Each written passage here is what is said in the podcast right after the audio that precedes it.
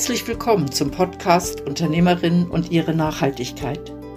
Ich freue mich, wenn ich dich ein bisschen inspirieren darf, denn Nachhaltigkeit kann ganz einfach sein. Erfahre von Unternehmerinnen, welche Herausforderungen, Stolpersteine, aber auch Erfolgserlebnisse ihnen auf ihrem Weg zu mehr Nachhaltigkeit begegnen. Mein Name ist Christina Abühl und ich wünsche dir viel Spaß bei dieser Podcast-Folge.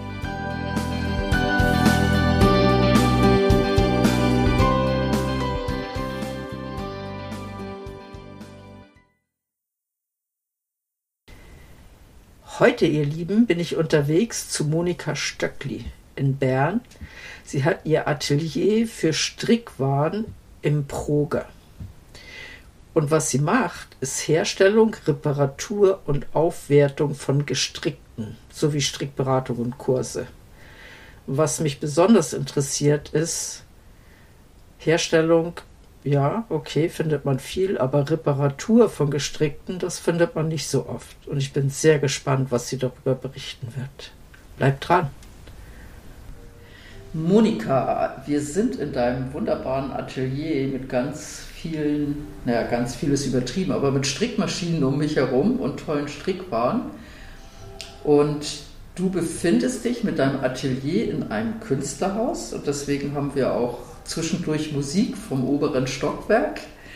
Wir sitzen im Proger in Bern und es hat seine eigene Atmosphäre.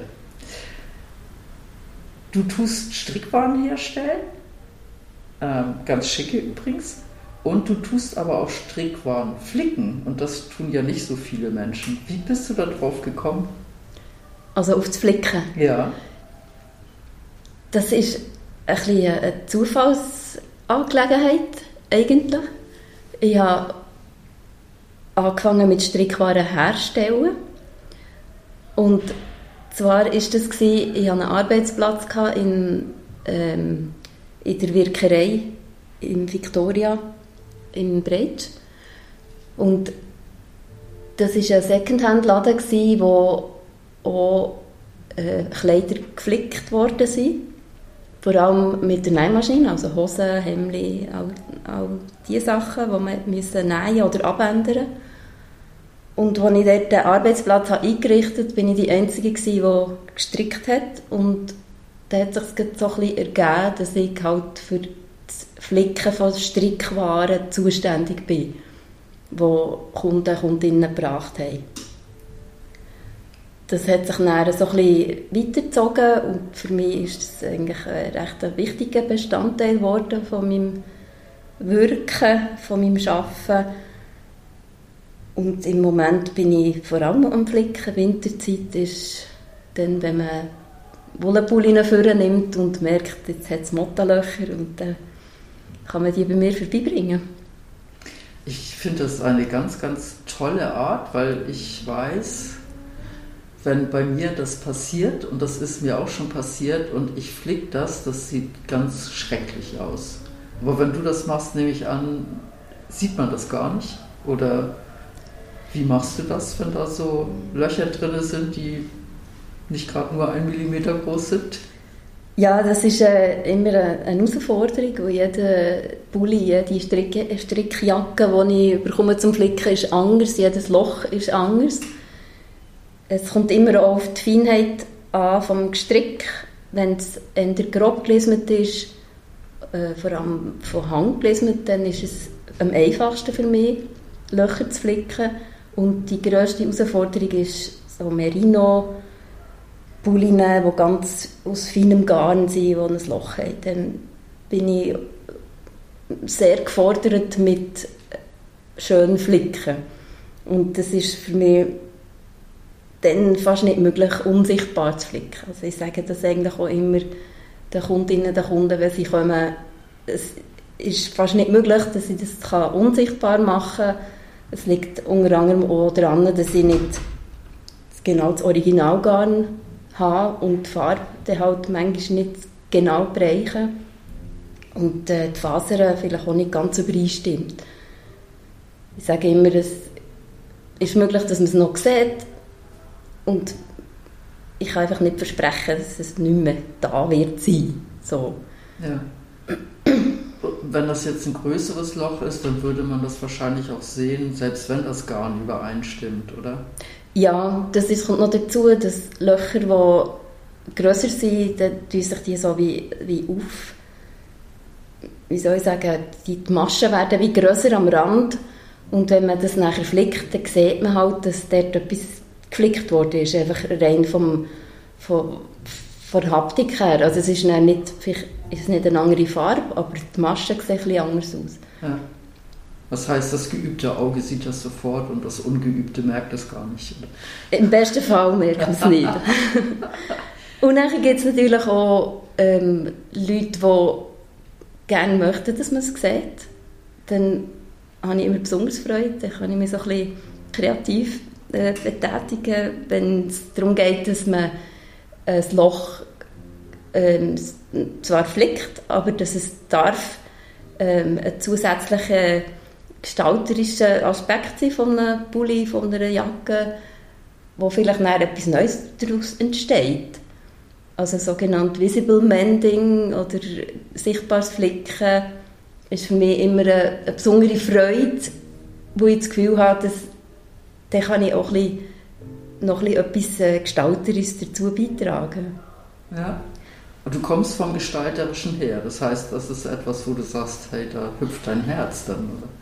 Ja, es ist, es ist für mich etwas, halt etwas, etwas Neues daraus machen, auf eine Art.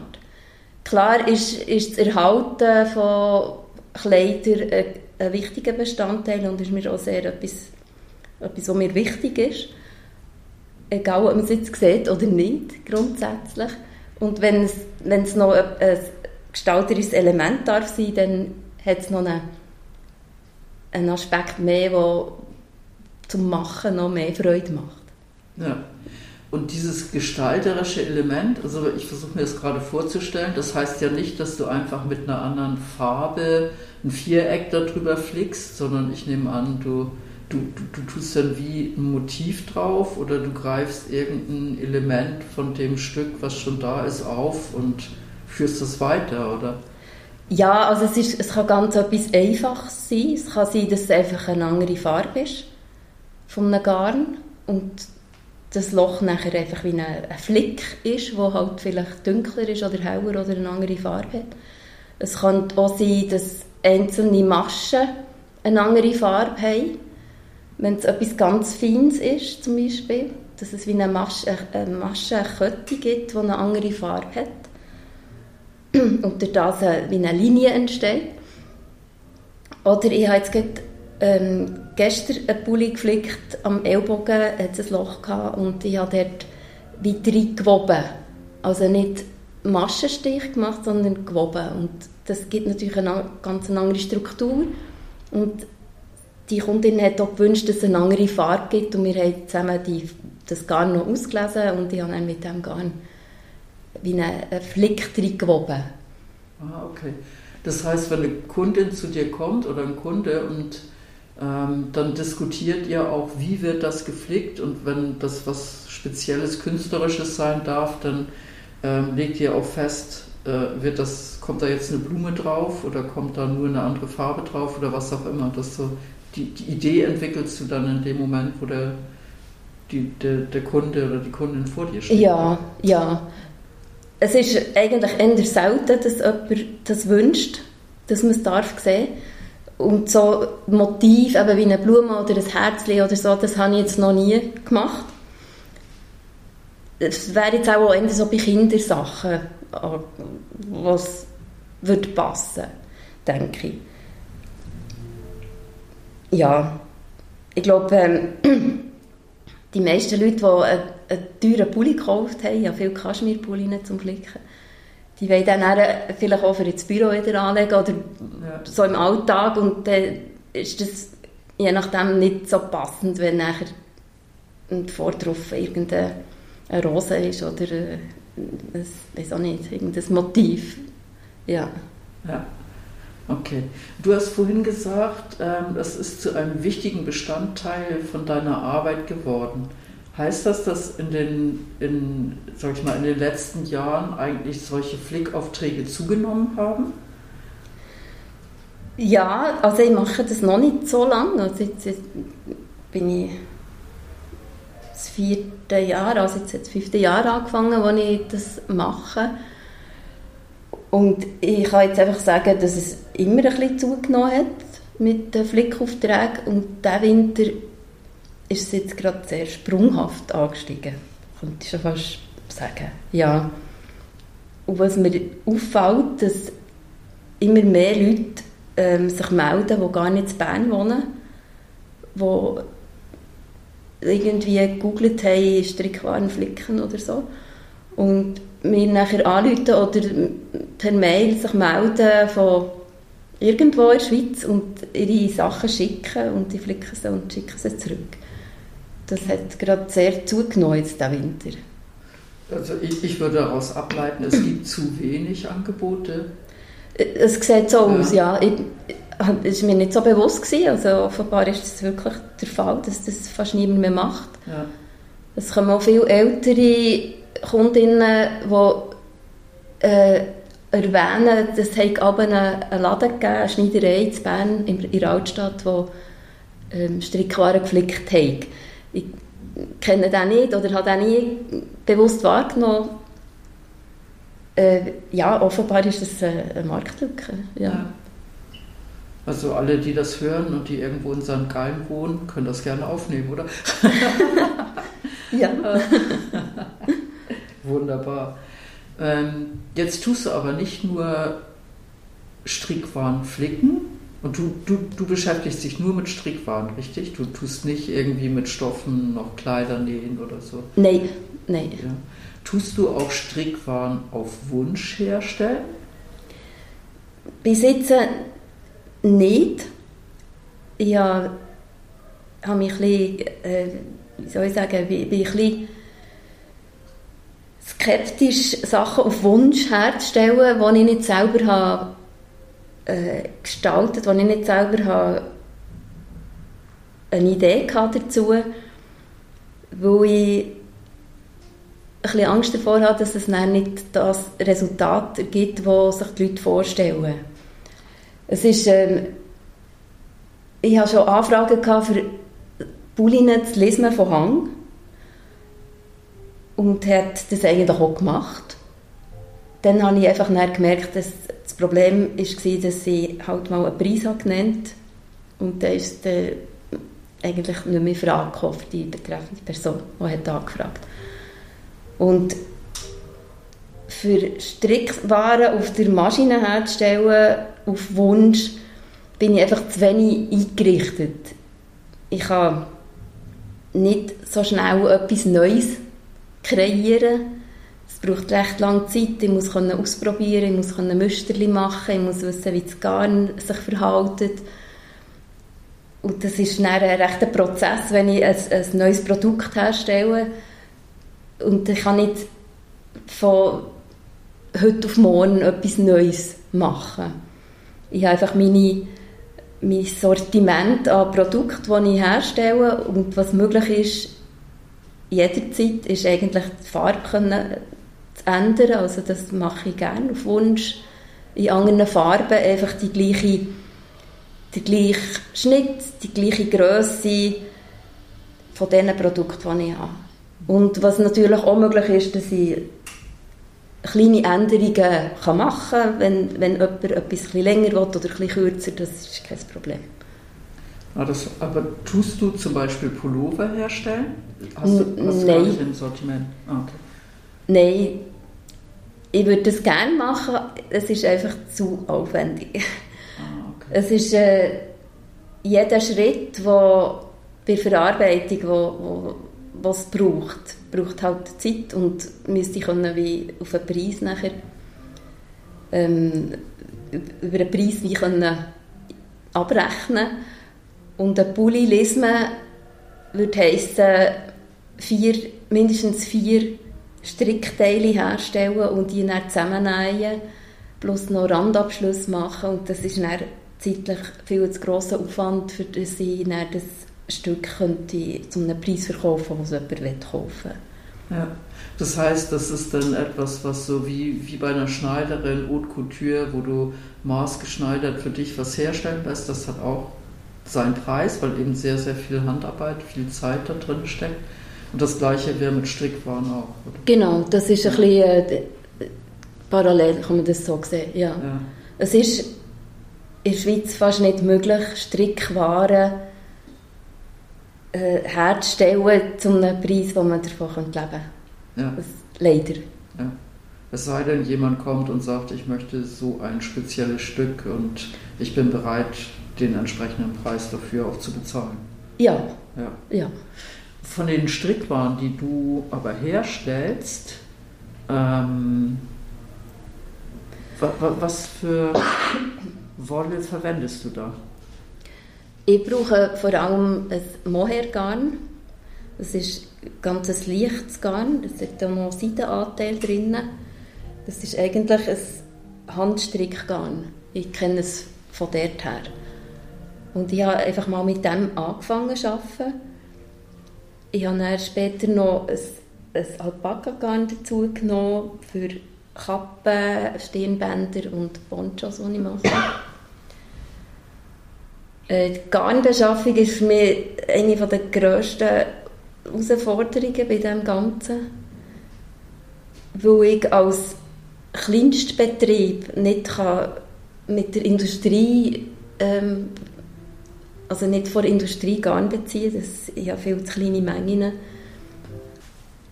Das, das Garn, das ich brauche, ist ein japanisches Garn. Also das Mohair-Garn wird in Japan hergestellt. Äh, ich bin immer noch dran, herauszufinden, woher das es wirklich kommt. Also die Fasern, das Mohair und die Seide bin ich nicht sicher, dass es wirklich von Japan kommt oder ziemlich sicher kommt es nicht von dort. Die Firma, die das vertreibt, das ist eigentlich eine deutsche Firma, hat bis jetzt meine Fragen zur Herkunft der Fasern nicht wirklich richtig beantwortet und da bin ich immer noch dran. Am liebsten würde ich natürlich regionales Garn brauchen. Jetzt ist es ein bisschen schwierig mit Mohair, das gibt es eigentlich nicht in dieser Form in Europa oder sehr, mm, sehr eine kleine Produktion, die natürlich preislich nicht interessant ist für mich. Und jetzt stellt sich für mich so ein die Frage, also ich mich von dem Moher verabschieden und etwas Neues ähm, andenken und mit, mit, etwas, mit einem neuen Garn probieren, etwas zu machen. Oder soll ich auf dem Mohair-Markt schauen, was gibt es an nachhaltig hergestellten Garn. Soviel ich weiss, ist Südafrika der grösste Mohair-Hersteller weltweit. Und ich bin jetzt so ein bisschen am schauen, ob es von dort eine Möglichkeit gibt, äh, Garn zu, äh, zu beziehen, wo nachhaltig, möglichst nachhaltig äh, produziert worden ist. Ja. Das ist noch schwierig für eine kleine Unternehmerin oder eine Solopreneurin, ähm, an diese Informationen ranzukommen. Wenn du sagst, ja, das Unternehmen beantwortet deine Fragen nicht richtig, du, ja klar, du tust nicht große Massen beziehen von da. Aber ich finde das spannend, dass du das überhaupt versuchst und dir die Mühe machst, rauszukriegen, wie nachhaltig ist das und, und überhaupt überlegst, deinen Anbieter zu wechseln, ähm, damit es nachhaltiger ist. Ja, für mich wäre das eigentlich ein, ein Grund, also Nachhaltigkeit ist eigentlich für mich ein Grund, etwas zu kaufen oder nicht zu kaufen. Mein Bereich, in dem Bereich, wo ich mich bewege, mit, mit der Menge, die ich brauche, ist das natürlich immer noch äh, Mikro, klein und eine Nische und ich weiß nicht, was ich für Möglichkeiten habe auf diesem Markt. Ich habe das so ein bisschen probiert herauszufinden, ich war auch an Garnmessen und habe mich auch ein bisschen informiert, was, es, was da überhaupt um ist und habe gemerkt, es ist sehr, also das, die, die Lieferanten, die für mich in Frage kommen, sie könnten da ihren Hang abzählen. Oder? Das ist nicht die, die grosse Auswahl. Ja. Wenn ich die Kriterien, die ich gerne möchte, erfüllt habe, wirklich kann, ähm, verlangen. Ja. Das hat wahrscheinlich aber auch damit zu tun, dass du sehr feines Garn verarbeitest und nicht irgendein grobes, was du wahrscheinlich sehr nachhaltig beziehen könntest, oder? Ja, es ist halt ein so, dass europäische Wolle vor allem nicht nie an ein, an ein Merino herkommt zum Beispiel oder an ein Mohair sowieso nicht. Es gibt mittlerweile auch europäisches Merino-Garn. Da bin ich auch so ein bisschen am, am schauen, was es da Möglichkeiten, für Möglichkeiten gibt. Und das Alpaka-Garn, das ich auch brauche, das wäre auch noch die andere Variante. Und da bin ich auch so ein bisschen am, am schauen, was es gibt. Da ist auch viel, was entstehen im Moment. Das ist wirklich auch... Äh, eine Sensibilität um. Das merke ich auch, wenn ich so ein bisschen in den Social Media schaue, was, was so läuft an Wollenproduktion, Garnproduktion. Ist etwas im Gang, auch in der Schweiz. Also es gibt auch Schweizer Wolle, die in der Schweiz gesponnen wird, versponnen wird und mittlerweile auch nicht mehr nur für Teppiche und Isolationsmaterial gebraucht wird. Also es ist etwas im Gang, es braucht auch einfach auch noch Zeit und ja, man muss sich einfach immer wieder damit beschäftigen und nachschauen, nachfragen. Ja. Das finde ich einen wunderbaren Abschluss. Man muss sich immer wieder damit beschäftigen und nachschauen und nachfragen. Merci vielmals, Monika. Merci dir vielmals. Hat mich gefreut. Das fand ich jetzt sehr interessant. Besonders ganz zum Schluss, als Monika gesagt hat, dass eine Sensibilität vorhanden ist für Strickwaren und vor allen Dingen für Produkte aus der Schweiz und auch für Wolle aus der Schweiz. Und dass sie bemerkt, dass es immer wichtiger wird, immer mehr nachgefragt wird. Und das lässt ja die Hoffnung zu, dass auch immer mehr Menschen sich hochwertigere Kleider kaufen und auch schauen, dass sie mehr von lokalen Anbietern bekommen. Und das mit der Lokalität hatten wir ja schon bei der letzten Podcast-Folge mit Fabers. Finde ich sehr interessante Entwicklung. Was denkst du über lokal, lokale Herstellung von Produkten und auch lokale Herstellung von Grundrohstoffen? Würde mich freuen, wenn du mal dich dazu äußerst. Bis zum nächsten Mal. Tschüss. Vielen Dank, dass du diese Podcast-Folge gehört hast. Bist du auch auf dem Weg zu mehr Nachhaltigkeit? Gerne begleite ich dich oder dein Unternehmen. Ich freue mich, wenn du dich mit mir auf LinkedIn vernetzt. Wenn du magst, hinterlass mir auch gerne eine Bewertung bei Google. Ich hoffe, die heutige Folge hat dir gefallen und du schaltest auch beim nächsten Mal wieder ein, wenn es heißt Unternehmerin und ihre Nachhaltigkeit. Tschüss!